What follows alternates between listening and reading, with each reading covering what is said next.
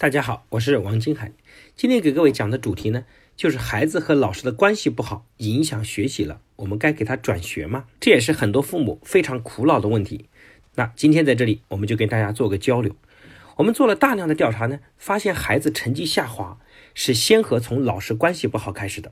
当孩子回家议论老师，甚至抱怨老师的时候，孩子这科成绩就开始下滑了。但是你也会发现，即使一个成绩很差的孩子，可能也有一两门课特别好，大都是跟这门课的老师关系处得非常好。其实我也问了很多的老师，我说当孩子和你的关系不好时，孩子成绩有没有好的呢？大部分老师说基本都没有。可见孩子和老师的关系变得非常重要。而且我发现呢，孩子和老师的关系不好，一般都是先和从父母和老师的关系也开始的。今天我们遇到一个严峻的问题，就是家长对老师已经失去了原有的敬畏了。前一天有个家长跟我说，孩子学校的语文老师特别喜欢让孩子罚抄，少则几十遍，多则五六百遍。那么家长觉得孩子已经读初中了，学习任务非常重，不应该再写这种没有意义的罚抄的作业。于是后就跑到学校跟老师说，以后不要让我孩子再写罚抄作业了。初中了，这太影响孩子情绪了。而且罚抄没有意义，是暴力作业，态度也不好，结果搞得老师呢也下不了台，还跟孩子说，以后老师再让你罚抄，你就不理他，不抄就是了。那这样的处理方式呢，不仅让老师对你的孩子失去了原有的关照，也同时让孩子失去了对老师的敬畏和尊重。当然，你也可能反问说，难道老师就是对的吗？其实这个问题呢，不只是面对老师，各位，如果你上班，你的老板难道也是对的吗？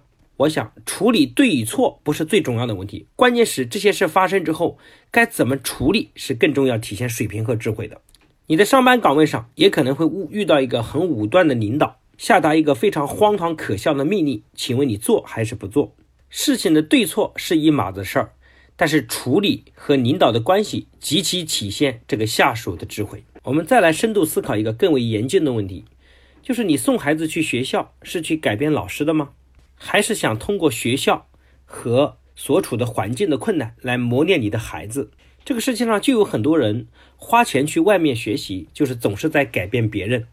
当他不停的在挑剔、指责、抱怨、议论别人的时候，实际上自己的水平也是相当有限的。同时，当你自己因为抱怨和议论老师，你也失去了老师的关注。这个老师再有水平，你也学不到了，而且你很难发现这个老师身上的优点。所以，我们发现没有哪个老师是非常完美的。老师不对呢，是老师的水平，而我们懂不懂得尊重，是体现我们的素质。但是我要告诉你，成绩好的一个重要的秘诀，就是谁抢到老师的目光，谁就是优秀的孩子。很多有水平、情商高的家长。他的孩子一定会在学校受老师更加多的重视，因为当老师面对班级四五十个孩子的时候，老师不可能时间平均分配，而老师的时间也是有限的，老师没法根据很多家长给的红包来决定对孩子的态度。我们最重要的看待还是孩子的综合素质。我因为长期和学校和老师接触，尽管今天大家经常嘲讽个别老师利用教育的资源来收红包等等这种行为。但是总体来说，大部分老师都是非常有责任心，因为教育的环境并不是一个急功近利的商场，这里面的老师面对孩子还是非常有责任，而且是非常善良的。他们最重要看待的不是你的礼物和红包，而是一个懂得配合、懂得尊重老师、有素质、积极上进的孩子。我在福建有一次讲课，有个校长跟我说，有个孩子在学校运动的时候啊，扭伤了脚，这个老爸不太讲道理。骑个摩托车把学校的铁门都给撞破了。之后，这个孩子在学校再也没有人敢敢跟他打交道了，也没有哪个老师敢教育他了。所以大家对他的孩子只能敬而远之。各位，我们反过来想，这个孩子在学校还能接受教育吗？更多的是那些动不动就抱怨学校伙食，甚至要更换老师的家长，更加让老师伤心。即使老师有义务来教你的孩子，但是他也可以敷衍一下。我身边有很多非常忙的，根本没时间管孩子，甚至也从来不给老师送礼物的。但是因为态度非常好，孩子懂得尊重老师，也培养了孩子非常好的行为习惯。孩子的优秀程度呢，也超乎我们的想象，而且还非常的谦虚。这个孩子在学校恰恰非常受老师的欢迎。所以各位家长，与其去抱怨老师，不如提高我们自身的水平。即使你今天可以换掉你的老师，但是你能换掉每一个让你不满意的老师吗？你的孩子将来上班能换掉每一个他的领导吗？我想想想看，这都是不现实的。所以我们要做的不是天天去换酋长，而最重要的是提高孩子的球技。那很多父母说，我们明白，那既然该怎么做呢？我想作为家长，我们最重要做的一件事儿，就是要做老师和孩子之间的媒婆。我们在农村里啊，我们经常看到很多媒婆帮男方和女方说媒。那么如何保证这个双方的成功率呢？那么最核心的一点是让男方和女方互相欣赏，就是到了男方啊要说女方的优点，比如说说女方温柔贤惠啊，那到了女方要说男方的优点，比如说能干、孝顺、有责任心，这样双方见面的时候才会互相欣赏，碰撞出火花，才有可能步入婚姻的殿堂。一旦当夫妻开两人开始吵架，这个媒婆还可能再次出现。其实解决问题的方法也很简单，就是让夫妻双方再次看到彼此的优点，让大家对婚姻充满了信心，才最终成就一段段美满的婚姻。从媒婆的故事，我们悟出了人与人之间相处的精髓啊，就是彼此欣赏。那么孩子跟老师之间也同样如此，每个人都不一样，每个人都有优点和缺点，时间久了难免会互相挑剔。当孩子抱怨老师的时候啊，智慧的父母需要把孩子的注意力放到老师的优点上；当老师对孩子有情绪的时候，那智慧的父母也同样把老师的注意力放到孩子的优点上，这样孩子才会和老师之间有相互的信任。至于那些在老师面前落井下石、抱怨孩子的，以及和孩子一起去批判和挑剔老师的，都是非常缺乏智慧的行为。所以，我们经常讲，说好的、看好的，你就会得好的。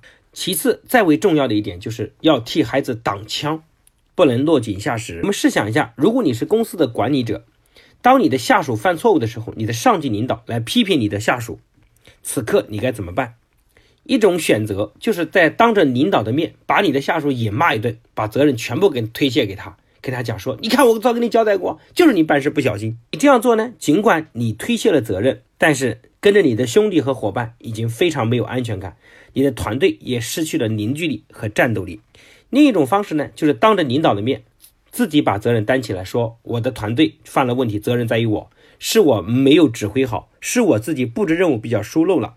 这时候跟着你的下属会特别有安全感，之后呢，你的下属才会为你出生入死，团队才会在下一个目标中获取更大的成就。那么其实孩子的情况也同样如此，当老师批评你孩子的时候，也会出现两种家长。一种呢是站在老师一起来批判你的孩子，同时落井下石，那孩子的感受就是被你出卖，回家跟你心与心的距离越来越远。另一种父母呢，就是在老师面前把所有的责任都担下来，回来之后，你的孩子内心中也非常的愧疚，从而发自内心觉得自己需要改变。让父母呢，在懂得正确的跟孩子沟通和引导的方式，所以这样的父母如果懂得替孩子挡一枪，让孩子有安全感，这时候你才有机会能影响孩子。我有个学员呢，以前就是经常干落井下石这种事情的人，所以在学校出现各种各样的问题，他的孩子逃学、上网、打架。后来他来到这里学习之后，他决定要改变以前的教育方式。第一次他被校长叫去，也是因为学校孩子在学校捣乱被批斗。他进了校长办公室，见到校长就给校长深深的鞠了一躬，说：“说是我这个妈妈呢太没有智慧，我的孩子从小到大都是非常有责任心的。”当时讲完这句话的时候，孩子也莫名其妙，他也不知道这个妈妈今天葫芦里卖的是什么药。结果孩子第二次在学校同样惹事，妈妈被叫到校长办公室的时候，妈妈还是告诉校长都是自己的错，缺乏教育智慧，造成孩子今天的局面。希望校长能给孩子多一次机会。这时候孩子就感受到妈妈的真诚，内心开始有一点点愧疚。